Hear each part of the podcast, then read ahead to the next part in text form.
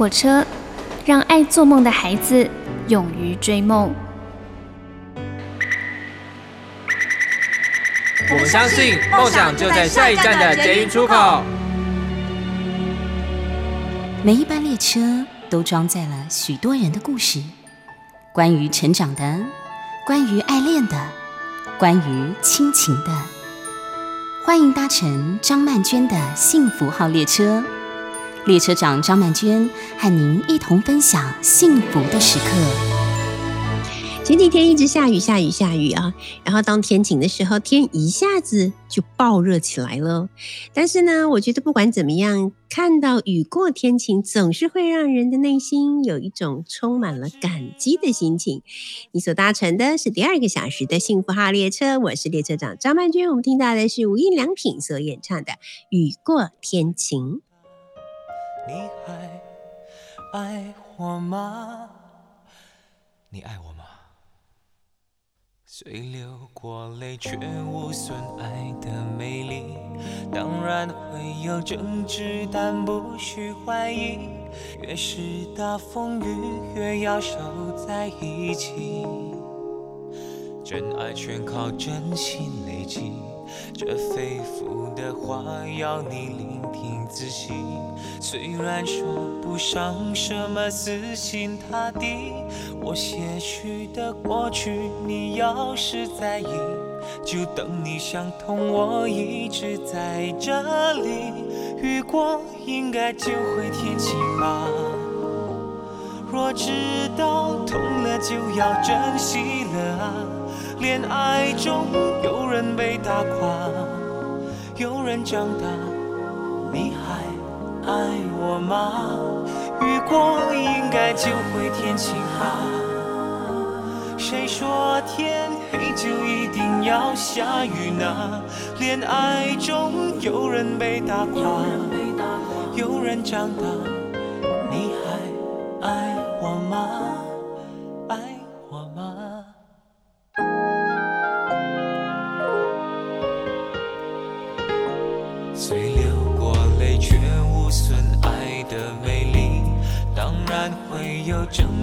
但不需怀疑。越是大风雨，越要守在一起。真爱全靠真心累积。这肺腑的话要你聆听仔细。虽然说不上什么死心塌地，我些许的过去，你要是在意，就等你想通。我一直在这里。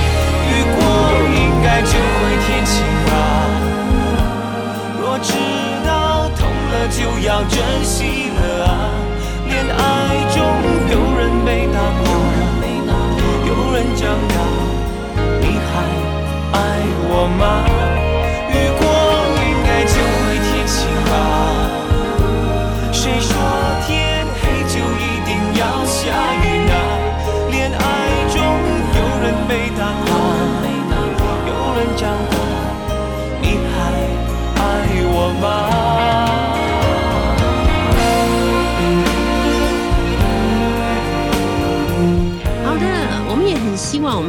情呢，能够这个早日这个大风大雨可以早日过去，还我们一个雨过天晴的好时光啊！那这段日子以来呢，身边呢确诊的朋友越来越多了啊！以前呢，我们比方我们那一栋哈，我们那栋 building 啊，就是。每一层有四户嘛，然后总共有好像是十八层楼的样子，就这么多人。刚开始的时候，我们楼下管理员会跟我们说：“哎，你们知道吗？那个七楼啊，七楼有人中了，这样好像很很严重这样子。”哦，是哦，是哦，好好好。然后不久之后就跟我说：“哎，那个十四楼有没有？十四楼他们全家也中，这样子哦，对啊。”然后隔了一天，那个十七楼，然后。然后就变成好像几乎每一楼，直到我们自己住的这一楼，我们家对面就有人确诊，就觉得真的就是这个这个呃病毒就整个杀到你家门口的感觉，或者是说好像已经在敲门了，就是随时的准备要破门而入的那种感觉，真的是还蛮可怕的一个状况哈。好，那呃。我觉得啦，我觉得在这个时刻，大家如果说，嗯，疫苗也已经打好了，那我觉得唯一能做的事情就是把自己的免疫力呢好好的增加一下啊，那能够好好吃，好好睡，我觉得这就是非常非常重要的事情啊，尤其是如果家里面同时又有确诊者的话。那身为一个照顾者哦，除了要把很多的心思跟力气啊放在被照顾者的身上以外，千万不要忘了，我觉得照顾者优先了。就是我作为一个哎已经维持六年将近七年的照顾者，然后有人问我说有什么话要跟照顾者说啊？呃，我我都会说照顾者优先。他们有时候会有点吓一跳，就说。怎么会照顾者优先呢？不是被照顾者优先吗？但你仔细想一想啊，如果今天照顾者没有把自己照顾好，那不但他被照顾的这个人是完全没有办法得到他的照顾，而且连他自己也要变成被照顾者，那不是很惨吗？好，那所以我都会说，照顾者优先，就是你先把自己照顾好，你把自己放在一个比较好的状态里面啊，再去谈你想要照顾的那个人，那个所谓的被照顾者，他可能需要你什么样子的照顾。可惜我觉得长久以来，好像我所看到的这些照顾者，都是把自己放在最后面。都是被照顾者优先，所以有的时候是因为精神跟身体上面的压力非常的大，所以这些照顾者可能崩溃，进而发生像呃前些天我们看到的那个悲剧啊。有，或者是说那个啊，被照顾者走完了他的人生的旅程，那留下来的照顾者呢？按照道理来说，应该可以喘一口气，而后好好的享受自己的人生。但很多时候我们看到的不是这样。好，那我听到的很多故事是。呃，被照顾者离开了以后呢，照顾者的生活或是生命就完全失去了重心，他不知道自己能够做些什么，所以每天就过着一种行尸走肉的日子，然后多出来的很多时间就开始不断的去思考，说过去在这个照顾的路途上，我是不是有哪一个部分没有做好？我是不是其实可以多做一点事情，来减缓这个被照顾者离开这个人世的时间？开始用这些过去的事情，而且是没有答案的事情，也是不能重来的事情，一遍又一遍的去折磨自己，一遍又一遍的去指责自己，来度过他的余生。那我也听过一些是，呃，在照顾完了以后呢，那个照顾者自己本身已经身心俱疲，所以很快的这些比较严重的。疾病像是癌症啊，或者是什么精神方面的状况，就找上了自己。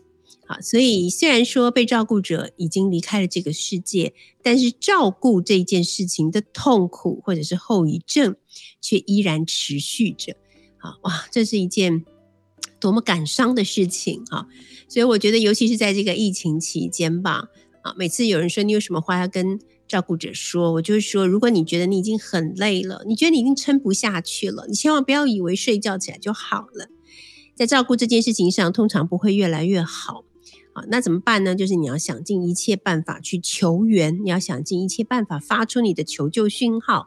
你要想办法让别人来帮助你。啊，因为有时候我们会以为自己很强，等到真正开始去做一件你很陌生的。”啊，需要耗费所有一切精力，但是还是做不好的事情，才会发觉原来其实我们没有想象中的那么强。好，就是直面自己并不强的这个事实，我觉得其实是我们生活在这个世界上必须要具备的一种勇气或者是能耐啊。今天呢，我们要来跟大家一块分享的这本书呢，我也是昨天晚上才看完，我花了两三天的时间慢慢看。因为看他的时候，其实我没有办法直线性的看完，而是我发现自己的内在波涛汹涌，啊，就发觉好多好多过去发生在我身上的事情，就因为这本书。而不断的浮现哈，所以那个心情是非常复杂的。那今天的第二个小时，我们待会儿要来聊聊的，就是大家都非常熟悉的资商心理师啊，同时也是畅销书作家。他的有一本书，你可能你的书架上面就有，或者你曾经读过，就是《情绪勒索》这本书已经卖出了六国的版权了啊。那除了这些以外，他还出了很多其他的书，像是《关系黑洞》，他们都说你应该以及过度努力。好，那我们今天要介绍的这位呢，就是周慕姿啊。慕姿呢，他除了是一位作家、心理咨商师以外，他同时呢也是横越三途的乐团的主唱哦。好，我们先来听听这首歌，周慧敏所演唱的《离开忧郁的习惯》。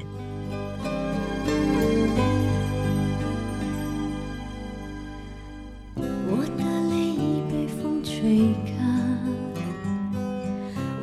心比天空还蓝。不再担心你的冷淡会让爱只剩一半你的心是一个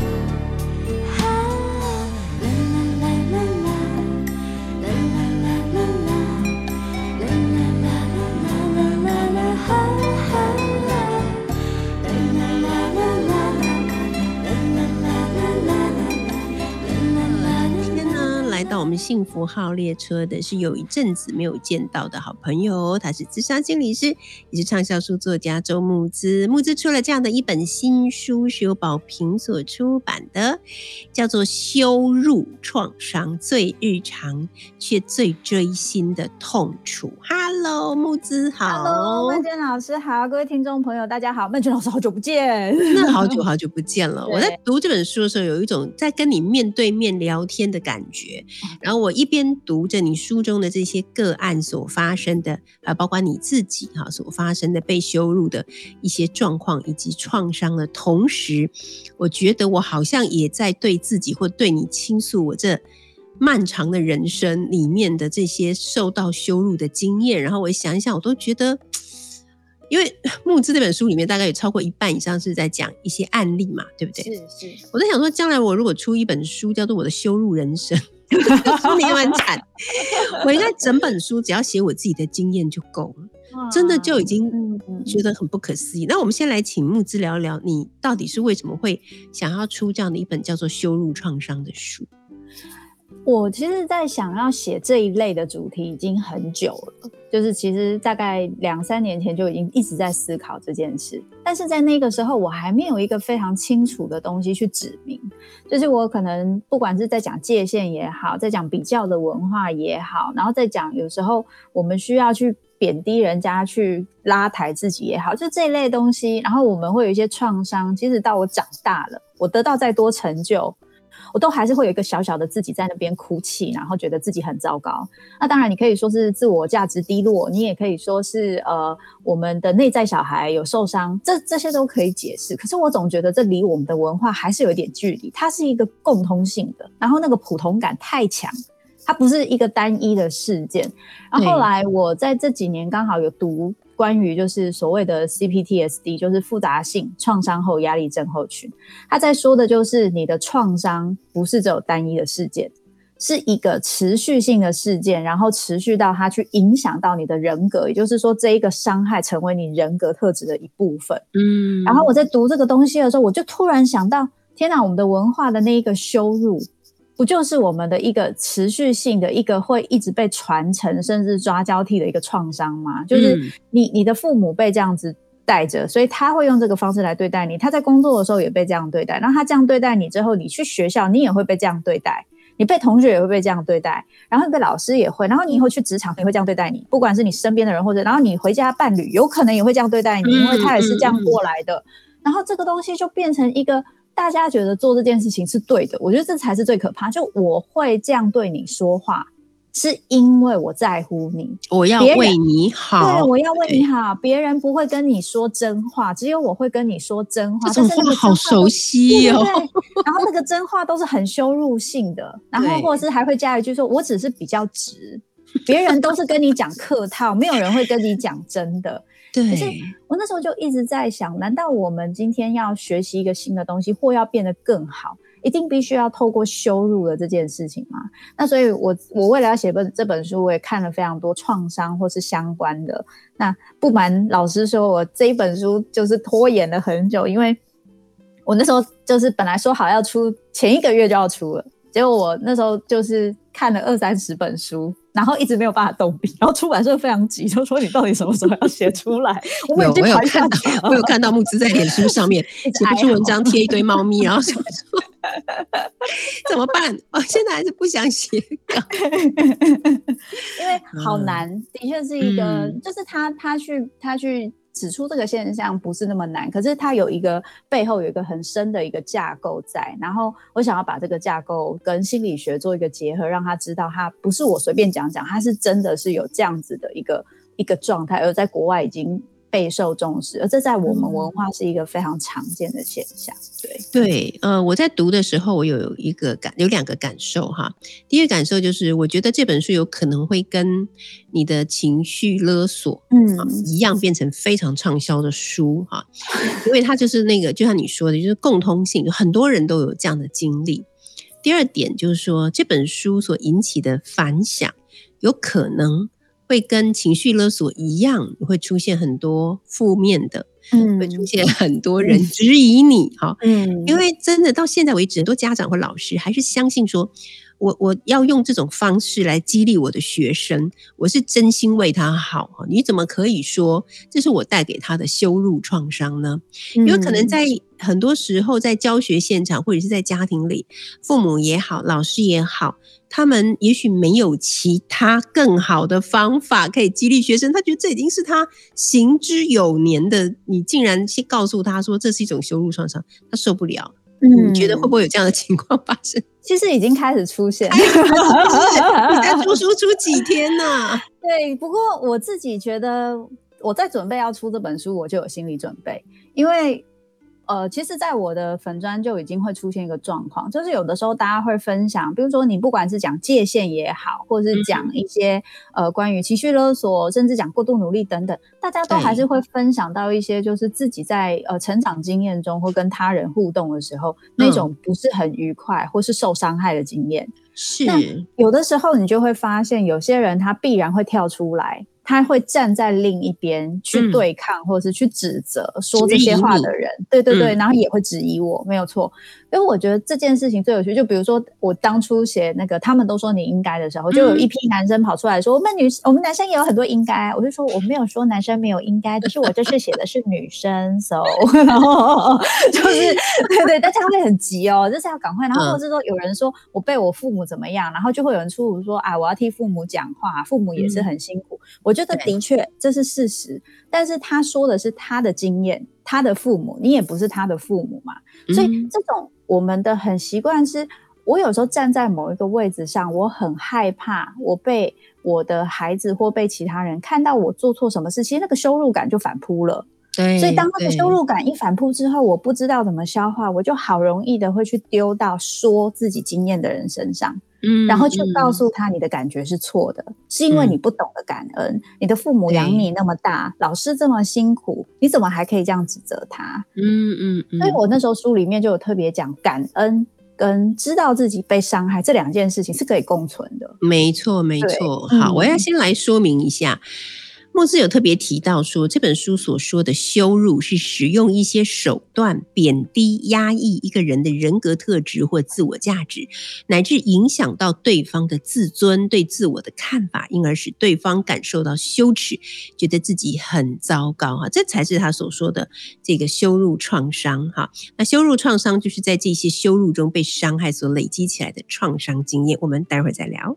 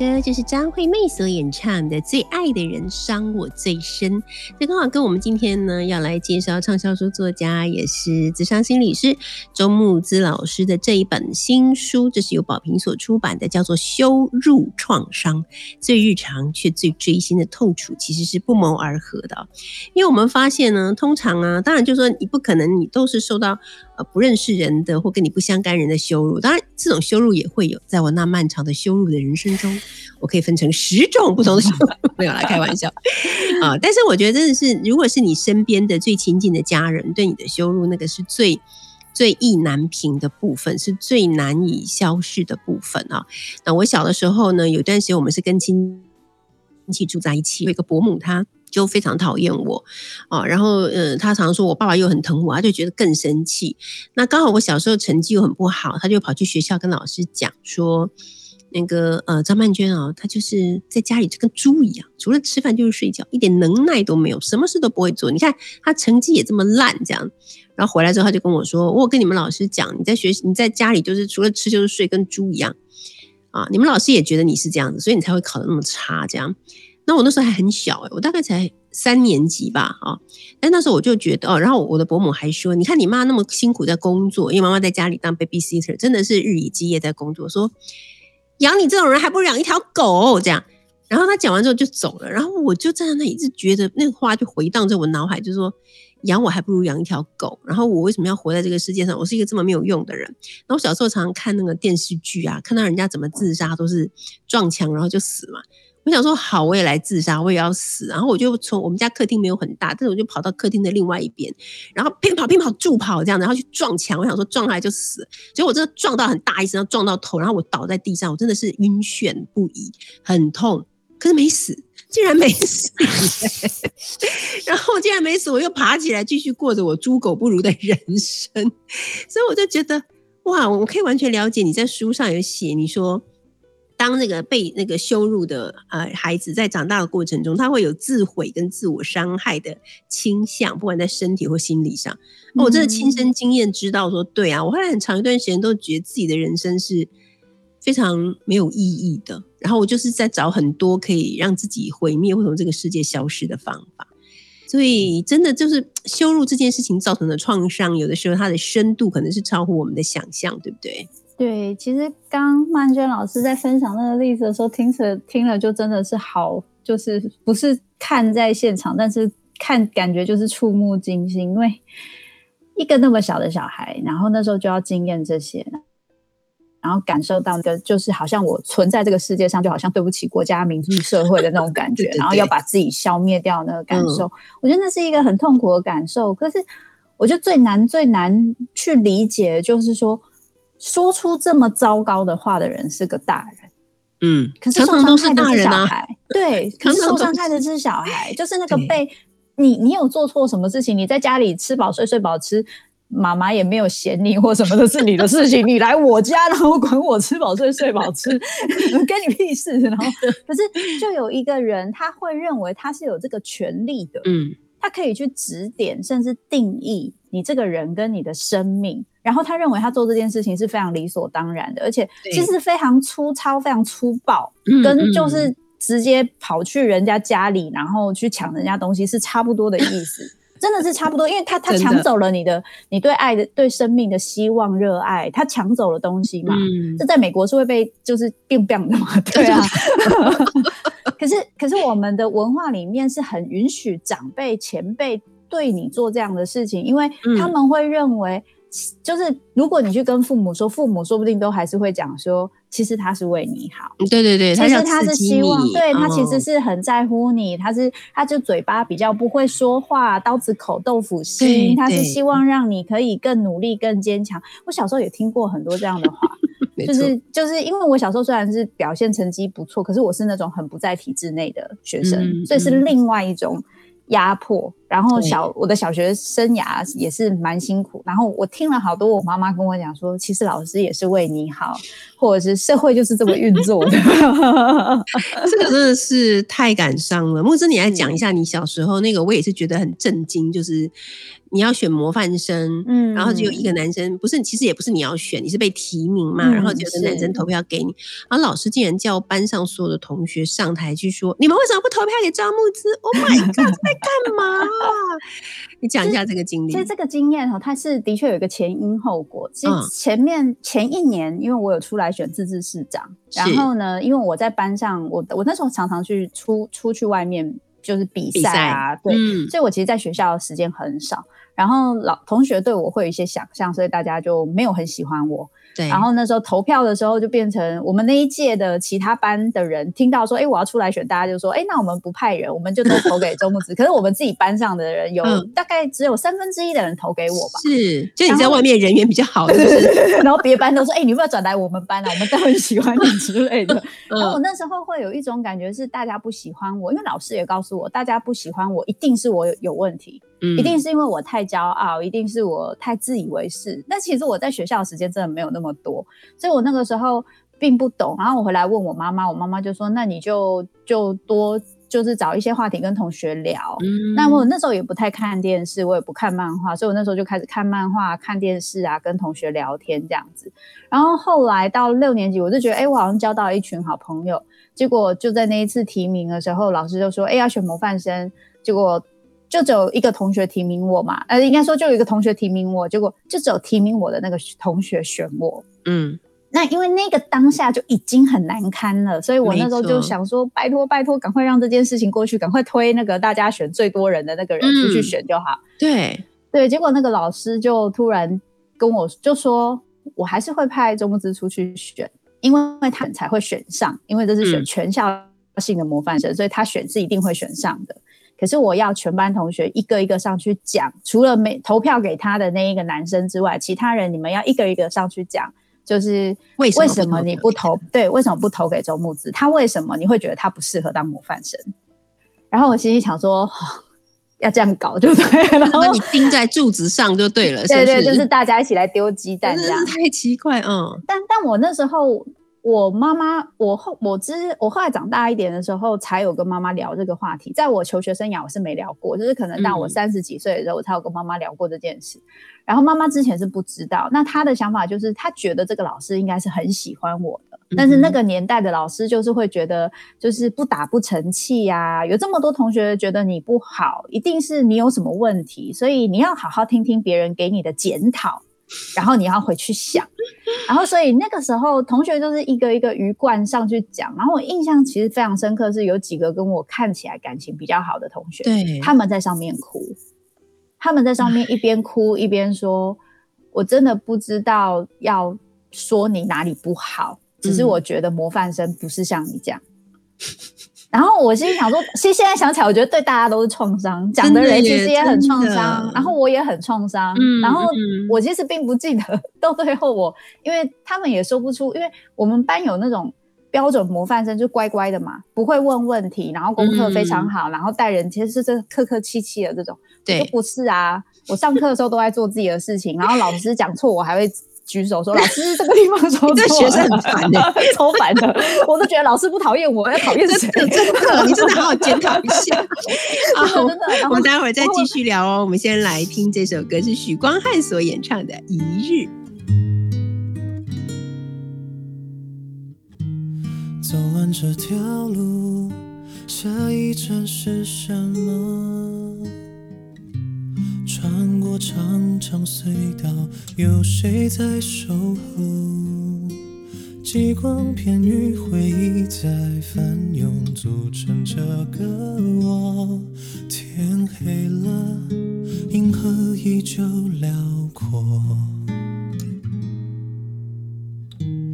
背负着自己，想把生命看透。渴求的不代表一定能拥有。欲望、失落、妒忌和暗火，有谁幸免过？被对风，就忘记张开手。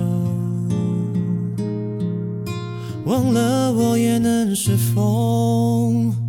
一步一步踩着沙漠，再一步一步踏成绿洲。亲爱的，那个自己陪我走过，家常饭桌，人间烟火，生命的风景还能把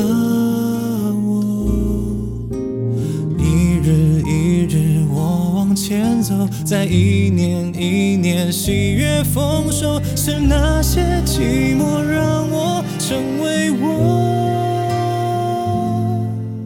如果有一种温柔叫做时光沙漏，就让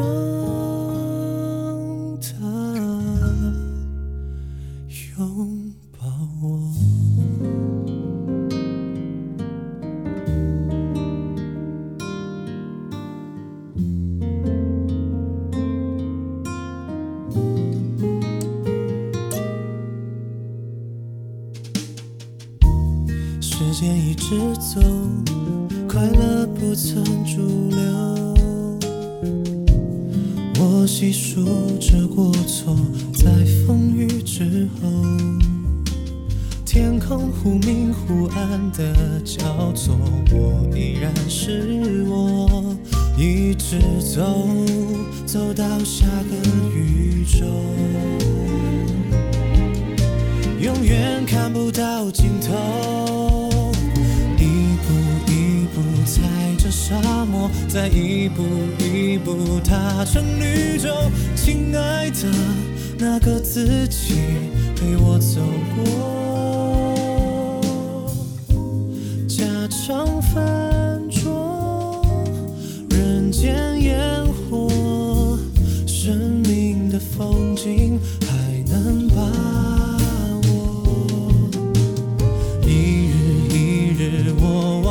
走，在一年一年喜悦丰收，是那些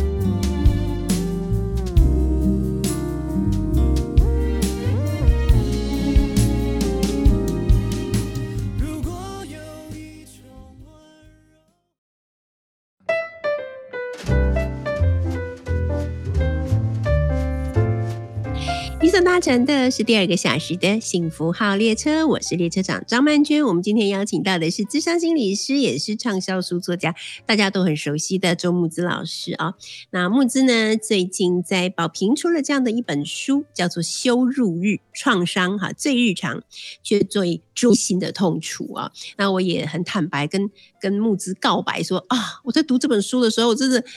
无以计数的被羞辱的事件，哈，跟那个时间都不断的回到我的眼前来。其实我真的很想要问一句话，就是其实这个在书里面也有提到嘛，同样都是人啊，那为什么人要去羞辱别人？到底这个背后的心理动机，或者是说他是如何培养出这种习惯，就是他觉得他可以去羞辱别人呢？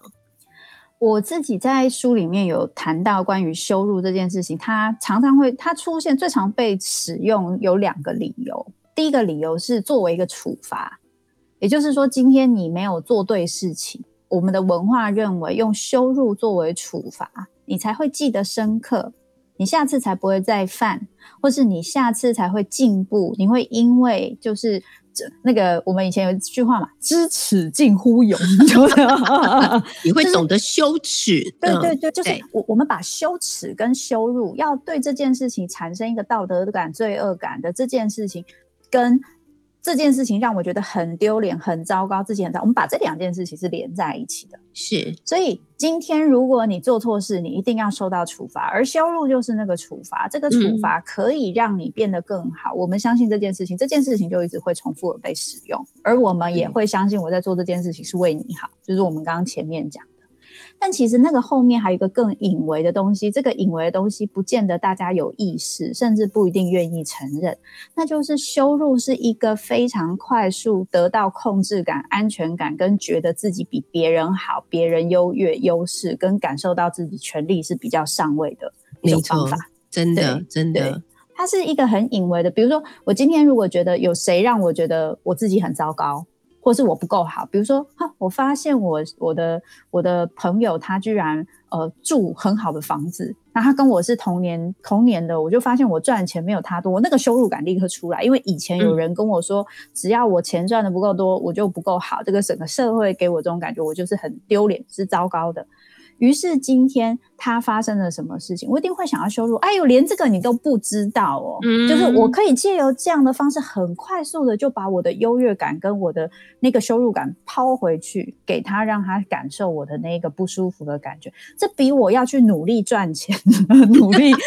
买更大的买更大的房子容易太多了。没错，所以。它会变成，特别是像现在网络社会的文化里面，很常就是一个名人发生什么事情，或是一个很厉害的人发生什么事情，就好多人会去笑他，或者他做错了一点小事，就会很多人去笑他。他得到的那个被羞辱的经验，是完全跟他实际上做错的事情是完全不成比例的。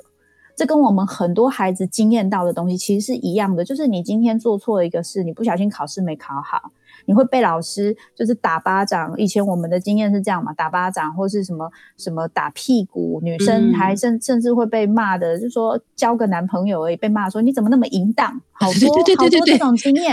我只不过交个男朋友而已，老师，你还好吗？就是被被受到的这个羞辱，跟他实际上经验。他做错的事情，或是他甚至没做错，只是老师会有一些担心，那个状况是完全不符合这个东西，在我们的生活中好常见。嗯，像刚才讲到那个，因为跟我同年龄的人买了比我好的房子，或者是呃嫁了比我好有钱的老公等等之类，我就会等在那里，等着有机会的时候我就戳他一下。这个其实也就像是鲁迅所说的那个叫做精神胜利法，对对对对对，就是那时候我突然就觉得我就高你一等，我就很厉害这样子，是就是一个很阿 Q 的，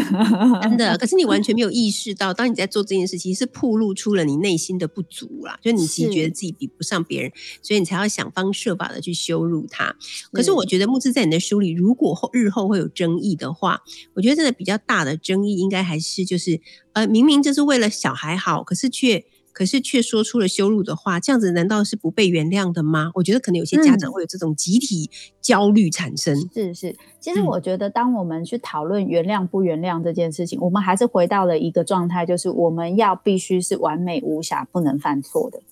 我觉得今天我其实，在写很这写书的时候，我觉得我今天如果你在告诉我说，那难道这样子做是错的吗？我这样就不对了吗？我真的很想告诉你，不是你的错。这也为什么我一直强调它是一个文化性的事情。其实我一直不是在强调你今天会遭遇这个，就是因为你的父母、老师这样做。所以我说的是，你有这样的经验，你需要说出来。因为我们才知道这件事情不能再被复制下去。可是我也一直重复的说，当父母跟老师他们受到的教育也是这样，整个社会都是这样的。我们要怎么样学到新的方法，去用不同的方式对待孩子？只有我们现在像就是说很多的，就是教养的方式，从国外回来的蒙特梭利呀，然后冰山理论、萨提尔心智心理智商的东西又上来，所以大家越来越理解尊重一个人，跟好好的听孩子的感受，其实对教育是很重要。可是父母那个年代没有这些东西，没错。所以，我我们可以理解，我们过去没有那么好的方法，所以我们会使用这样的方法。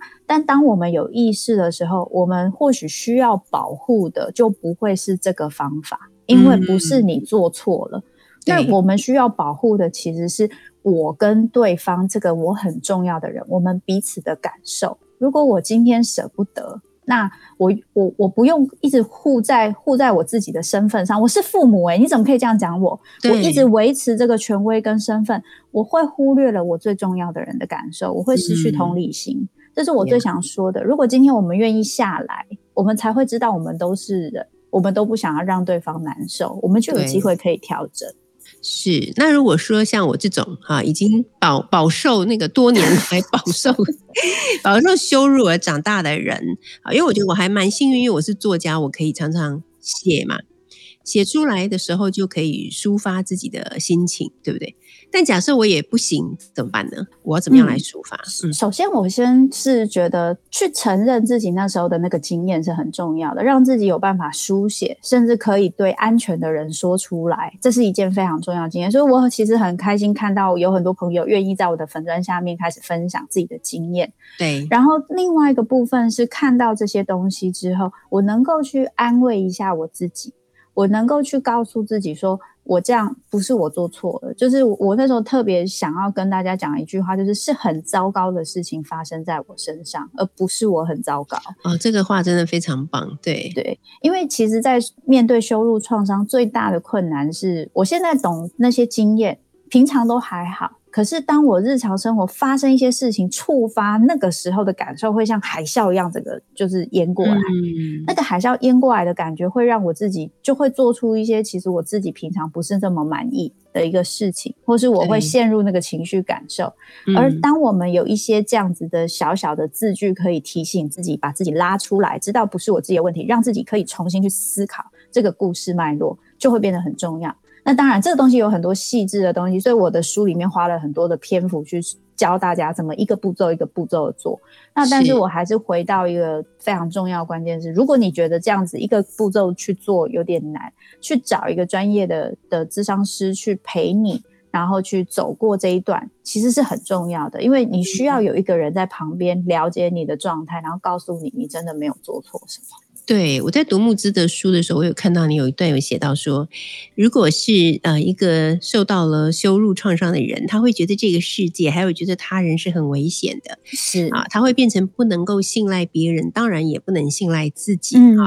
啊，对于世界有很多负面而悲观的想法，久而久之，他可能就是把自己封在自己的茧里面呢，觉得可能这才是最安全的。那当然更可怕的事情是他开始复制这样子的经验，在他的新的家庭，在他的新的家庭。成员的，包括他的子女，或者如果他是一个老师，他可以复制这样的经验在他的学生的身上，因为他不知道除了这个之外还有什么更好的方法可以解决啊。所以在这本书里面，真的是一本很丰富的书，就除了告诉我们说羞辱是什么，那我们曾经呃在不知不觉中受过什么样的羞辱，他也会提到这些呃羞辱你的人，就他可能并不是。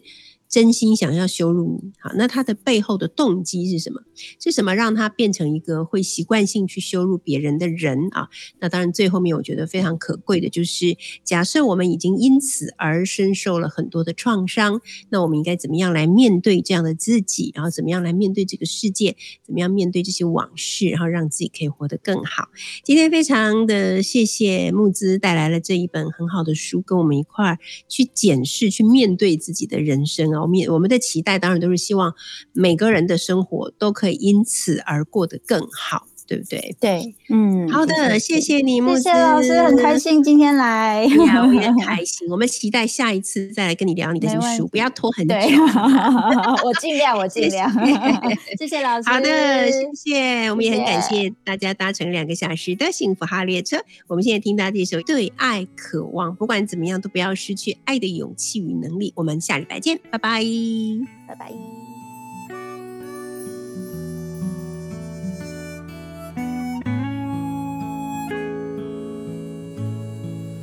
条件都已放宽，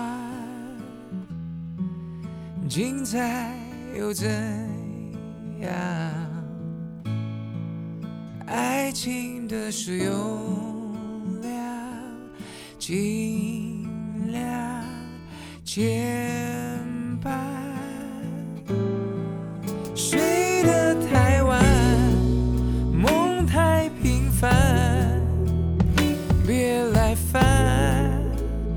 帮个忙，独自呢喃，天都快亮，